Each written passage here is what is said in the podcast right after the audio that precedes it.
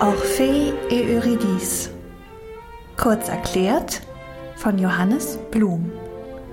Orphée et Eurydice ist eine Oper von Christoph Willibald Gluck, die im späten 18. Jahrhundert geschrieben wurde in zwei Versionen. Einmal eine italienische Version, die in Wien rausgekommen ist 1762 und äh, einige Zeit später 1774 ähm, schrieb Gluck eine Version in Französisch, die dann auch Eurydice heißt, die in Paris herauskam. Wie die beiden Fassungen sich unterscheiden, das ist sehr, sehr interessant. Zunächst aber mal hm, Worum geht es? Es ist der Mythos von Orpheus und Eurydike, der dürfte eigentlich bekannt sein, es ist klar. Äh, Eurydike, äh, Orpheus Frau, stirbt an einem Schlangenbiss und nach der griechischen Vorstellung, dass die Toten in das Totenreich eingehen, in den Hades, ähm, befindet sich Eurydike jetzt dort als Tote. Orpheus möchte aber da, hm, möchte das nicht akzeptieren, äh, folgt ihr, kann ähm, die Götter des Todes, äh, Charon, den Fährmann, der über den Styx die Toten ins Totenreich bringt und die Todesgöttin äh, Persephone ähm, überreden, ähm, Eurydike wieder mitzunehmen aus dem Totenreich. Und das gibt nur eine Bedingung. Äh, er darf sich auf dem Weg nach oben nicht umdrehen zu ihr und nicht ihr in die Augen sehen. Ähm, er tut es doch, weil er glaubt, äh, vielleicht ist sie nicht mehr hinter mir oder er hat sie verloren, wie auch immer. Und sie muss immer für unten bleiben. Warum ist Orpheus das erlaubt, wenn nicht jedem Menschen? Warum ausgerechnet Orpheus, ähm, sie wieder zurückzuholen? Und zwar, weil er ein Sänger ist, ein Künstler ist, der mit seinem Gesang, ähm, das ist legendär, unglaublich äh, anrührend singen kann, dass selbst, wie die Sage sagt, selbst Steine erweichen selbst die Todesgöttin überredet werden kann, äh, Eurydike wiederherzugeben quasi aus dem Totenreich zurück wieder zu den Lebenden gehen zu lassen, weil sein Gesang so berückend und so schön ist. Das ist eigentlich der Grund dafür, dass ihm das erlaubt ist. So, was passiert nach diesem Tod? Nach Eurydikes Tod trauert Orpheus so aus tiefstem Herzen, dass er fortan keine Frau mehr anschaut. Er ist mit keiner Frau mehr zusammen. Und die Menaden, die Göttinnen, die brutalen und grausamen Göttinnen des Dionysos, die äh, zerreißen ihn, weil sie stellvertretend für alle Frauen äh, sauer sind auf, auf diesen Entzug des Orpheus. Und selbst der Kopf, der abgerissene Kopf, sinkt noch weiter, wenn er im Fluss treibt. So stark ist Orpheus Kunst. Jetzt in dieser Oper, die Gluck äh, komponiert hat, geht das aber gut aus. Ähm, das hat ein bisschen damit zu tun, dass die Opernkonvention in dieser Zeit im Barock ähm, kein tragisches, trauriges, schlimmes Ende zugelassen hat. Das hat ein bisschen damit zu tun, dass die Oper an den großen Höfen, äh, jetzt speziell in Frankreich, an den großen Höfen aufgeführt wurde, dass teilweise diese Könige äh, gottgleich, sonnengleich, der Sonnenkönig Ludwig XIV. hat selbst sogar in Aufführungen mitgetanzt, dass diese Großmacht äh, und die Allmacht des Staates natürlich in der Kunst äh, nichts Negatives zulassen wollte, sondern man wollte immer das gute Ausgehen von schlimmen Geschichten, schrieb man dann auch der politischen Ordnung zu. Deswegen ähm, war das nicht erlaubt.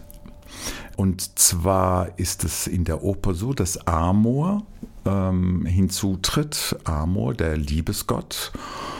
Und im Grunde in dem Moment, wo er sieht, wie sehr Orpheus diese Bedingung erfüllen möchte, wie sehr er sich anstrengt, Eurydike nach oben zu bringen, dass er an dieser beiden, beider ähm, Überzeugung, sich zu lieben, so Anteil nimmt, dass Amor im Grunde den Tod überlebt und mächtiger ist als der Tod und sagt, ihr beiden, für eure Konsequenz euch zu lieben, gebe ich euch das Leben und ihr dürft euch lieben. Das heißt, in, dem, in der Oper geht es positiv aus. Eurydike darf nach oben und Orpheus und Eurydike leben weiter sich liebend.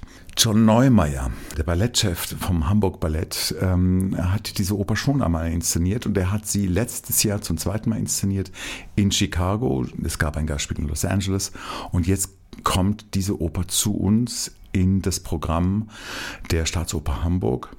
Und John Neumeier hat im Grunde mit dieser Version, mit dieser Gluck-Version trotzdem wieder an den Mythos angeschlossen. Bei ihm gibt es eine Rahmenhandlung. Bei ihm ist Orpheus ganz alltäglich, heutig ein Choreograf, der mit seiner Balletttruppe ein Ballett einstudiert. Orpheus, der Choreograf, liebt die Prima Ballerina. Es geschieht ein Unfall, ähm, sie ist tot, er versucht sie wieder zurückzuholen, sie bleibt aber gestorben, aber in seinem Werk bleibt Eurydike lebendig. Er schafft nämlich eine neue Choreografie um die Geschichte der Eurydike. Und das ist im Grunde auch das, was der Mythos eigentlich besagt. Orpheus singt nach dem Tod von Eurydike gegen den Tod seine schönsten Lieder und seine schönsten Gesänge, selbst in dem Moment, wo sein Kopf abgeschlagen ist und sein Kopf im Wasser schwimmt. Der Unterschied der italienischen Fassung dieser Oper zur französischen Fassung hat damit zu tun, dass die Franzosen in dieser Zeit und auch lange Zeit noch bis ins 19. Jahrhundert hinein Opern liebten, die mit ausladenden Balletteinlagen äh, verbunden waren. Das heißt, es gibt immer wieder zwischendurch ähm, Strecken dieser Oper, in der nur getanzt wird. In der traditionellen Oper in Frankreich hatten diese Tänze inhaltlich, dramaturgisch mit dem Geschehen gar nichts zu tun.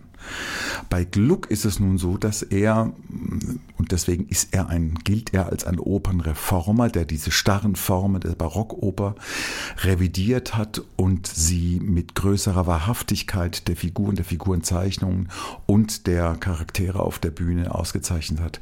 Dass er versucht, den Chor und auch das, und auch das Ballett in die Handlung mit einzubeziehen. Und das nimmt John Neumeier auf weil er natürlich als Choreograf inszenierend, Oper inszeniert, aber auch choreografierend ein greift. Er möchte aber nicht eine losgelöste, schöne Ballettform präsentieren, sondern er möchte gerne diese Anbindung an diesen Stoff. Und so hat er zu dieser Version dieser Oper gegriffen und nebenbei oder das, was Gluck eigentlich auszeichnet in der Operngeschichte ist, dass er eine weitaus größere Einfachheit der musikalischen Ausformung äh, des Gesanges seinen Figuren überantwortet, dass also diese ganze Artistik der Barock Barockarien einer größeren Einfachheit und Wahrhaftigkeit und Wärme weicht. Und insofern passen diese beiden Geschichten, dass äh, Neumeier versucht, das in das Heute zu holen, dass ähm, die Rahmenhandlung im Ballett stattfindet und mit dieser neuen Auffassung des Gesanges passen eigentlich diese verschiedenen Elemente in dieser Inszenierung sehr gut zusammen.